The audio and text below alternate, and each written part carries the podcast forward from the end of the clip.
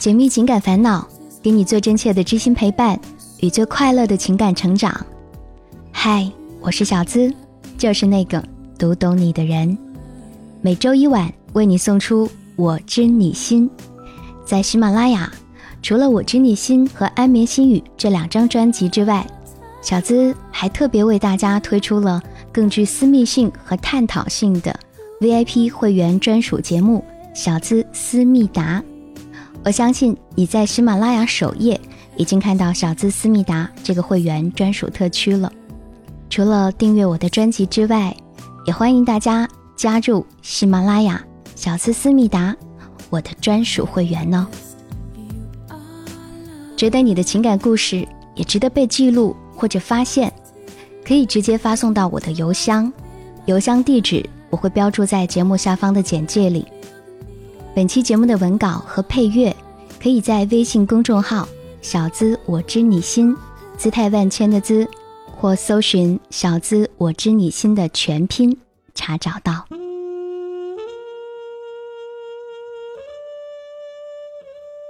前段时间，小资在邮箱有收到一位女生的来信，因为来信比较多，没能及时回复。今天的节目想拿出来说一说。女主角小琴，从小时候开始就有一个玩的特别好的朋友。高中，在这位朋友的影响下，从一个倒数的学渣逆袭成学霸，后来一直都是这位朋友的贴心小棉袄和守护神。直到这位朋友有了另一半，小琴才突然发觉，自己的情感原来并不是只有友谊这么简单。但是，十年暗恋，只能止于唇齿，掩于岁月。因为小琴喜欢的人，和小琴一样，也是女生。小的时候，小琴是个很内向的女生，胆小自闭，不敢跟人交流，功课也是差得一塌糊涂，永远都是同学们不会注意到的边缘人物。一次在校园大扫除的时候，正在走廊拖地的小琴，看到不远处一个女生被洗手台的水龙头喷了一身的水，浑身狼狈。小琴很好心的过去帮忙，也是这一次年少的帮忙，结下了小琴跟那位女生的缘分。初中的时候，小琴恰好跟那位女生分在同一个班。女生叫小佩，也是大家眼里温柔乖巧的女孩子。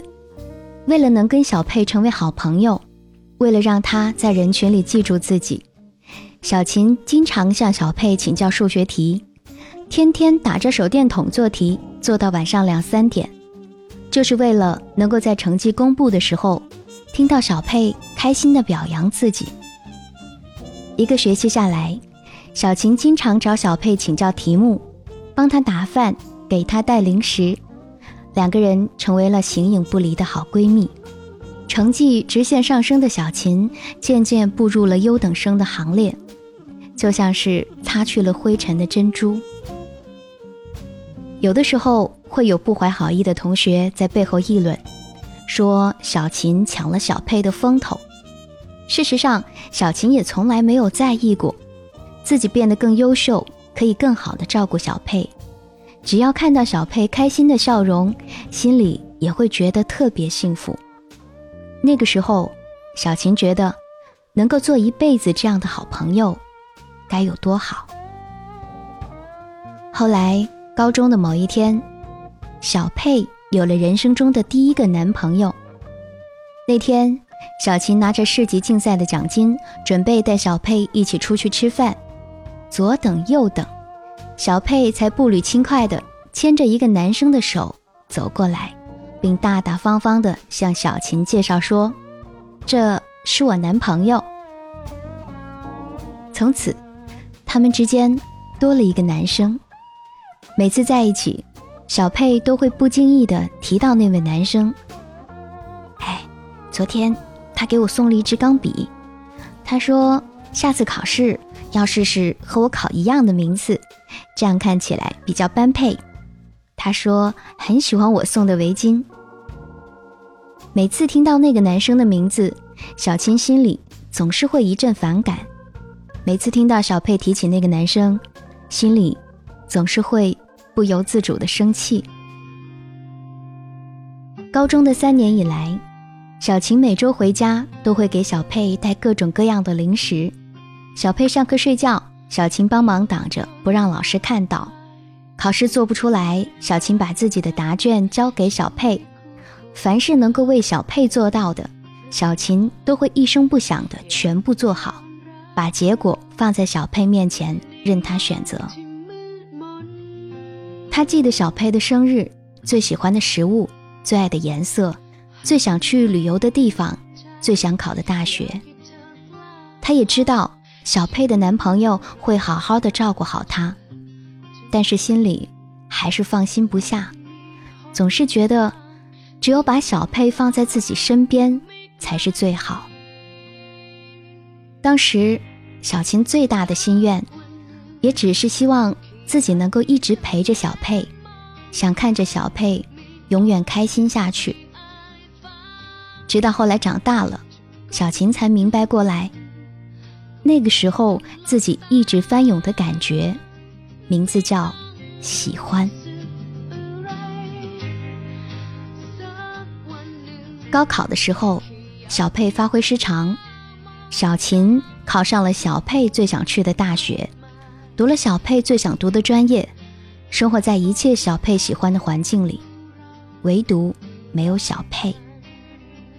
即使两个人不在一个城市里，小琴还是习惯的帮小佩做好一切，在小佩作业多的时候帮忙写写作业，有时候也给她寄吃的，打打电话。听小佩在电话里撒娇，分享自己在学校里的趣事儿，也会因为小佩说自己一句“傻瓜”而心跳加速。听小佩提起男朋友，明明自己心里吃醋，嘴上却不能表现出来。爱情一直都是自私的，付出的越多，越渴望得到对方的回应。认识十年。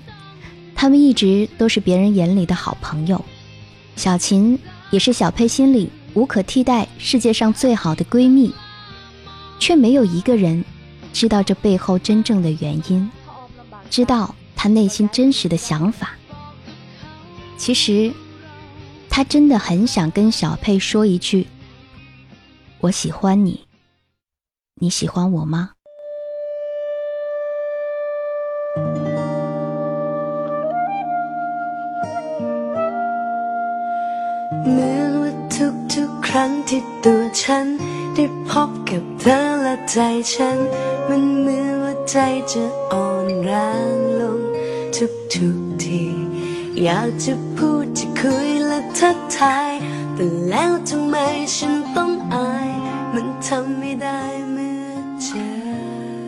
突然发现，女生喜欢上女生，是最难与人说的。他把你当朋友。你却不想和他只是朋友那么简单，既不想告诉他，也怕他异样的眼光，怕他知道你的心意后疏远，更怕他不知道。至始至终，一个人的爱情。这个故事就让我想到了网上的一个段子：我把你当朋友，你居然想睡我。段子说的很轻松，确实笑笑就好。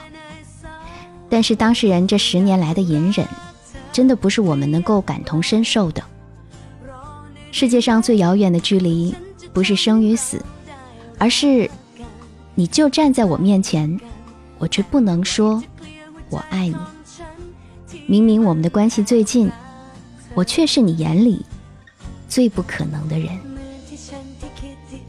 那么，小琴到底要不要跟小佩表白呢？说实话，我不知道此刻听节目的你会有什么样的感受，可能会表示理解，也可能会觉得不可思议，又或许投来鄙夷的目光。大多数人会恐同，会歧视，也都是因为他们从未真正的了解过。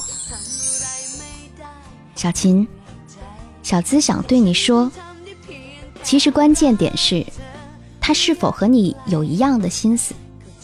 这点在这十年的交往中，你自己应该能判断。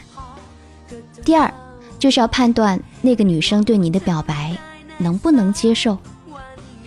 如果你只是想圆自己的一个心愿，让她明白你的心思就好，你大可以说出你真实的感受。但同时也要做好被拒绝以后两个人关系渐行渐远的心理准备。也许你只有走出了这一步，心里才会给过去一个仪式感的完结。顺便在节目中给大家普及一个知识点：其实心理学有一种说法是，男孩女孩在年幼的时候都是双性恋。他们会对男女皆产生性冲动，但是因为没有长大，所以不会太明显。而在青春期的性懵懂时期，性征开始发育，而社会上广泛对性的约束，对自身强烈性渴求的意志，制约了其中一部分对异性的向往。女生，众所周知的是，性发育和青春期都比男性早开始一到两年。在这个阶段，心理上体验到的并不一定是对异性的渴望，而很有可能是单纯的对美的渴望，对外界的探索。女孩嘛，总归是比男孩更美的生物。在最开始萌芽的阶段，女性的性冲动，并不一定是表现为对性器官周围的刺激，很多情况下是表现为对亲密接触的渴望。而这种性欲的表现形式可以持续相当长的时间。女性之间的亲密接触自然会比同龄的男性多，情感诉求所产生的依赖感也是一样的。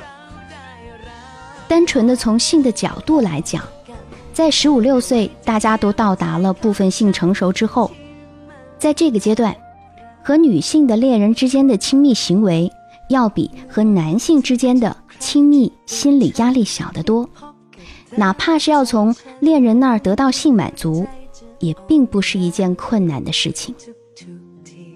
其他的身份标识、标新立异的行为，归根到底是出自于对寻求理解和寻求心理依靠的一种方式。等到了一定的年龄，会发现这种对同性的爱，是爱一个人，而不是固定的爱这个性别。而具有这种特质的，并不一定是同性。于是，这样美好的年轻的爱就会自然而然的结束了。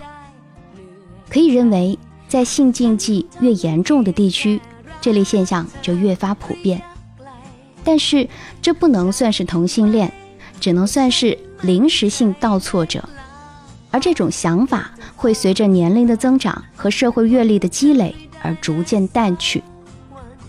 小琴究竟是属于哪一种？从发现自己与别人的不同到完全的自我认知，我想你的心和时间会告诉你答案。另外，想给大家推荐一部以同性为题材的泰国纯爱电影《Yes or No》，中文名就叫《想爱就爱》。今天故事的主角名字就取自于这部电影。电影里有一段这样的台词：“如果我喜欢一个人，我就会喜欢和他聊天，喜欢和他在一起玩，和他在一起。如果我们都是女生，我就会变成同性恋吗？可是我还是原来的我呀，我还是喜欢打游戏，喜欢做鸡肉饭，喜欢我以前喜欢的所有的事情。这些不变的东西，又有谁？”能够看见，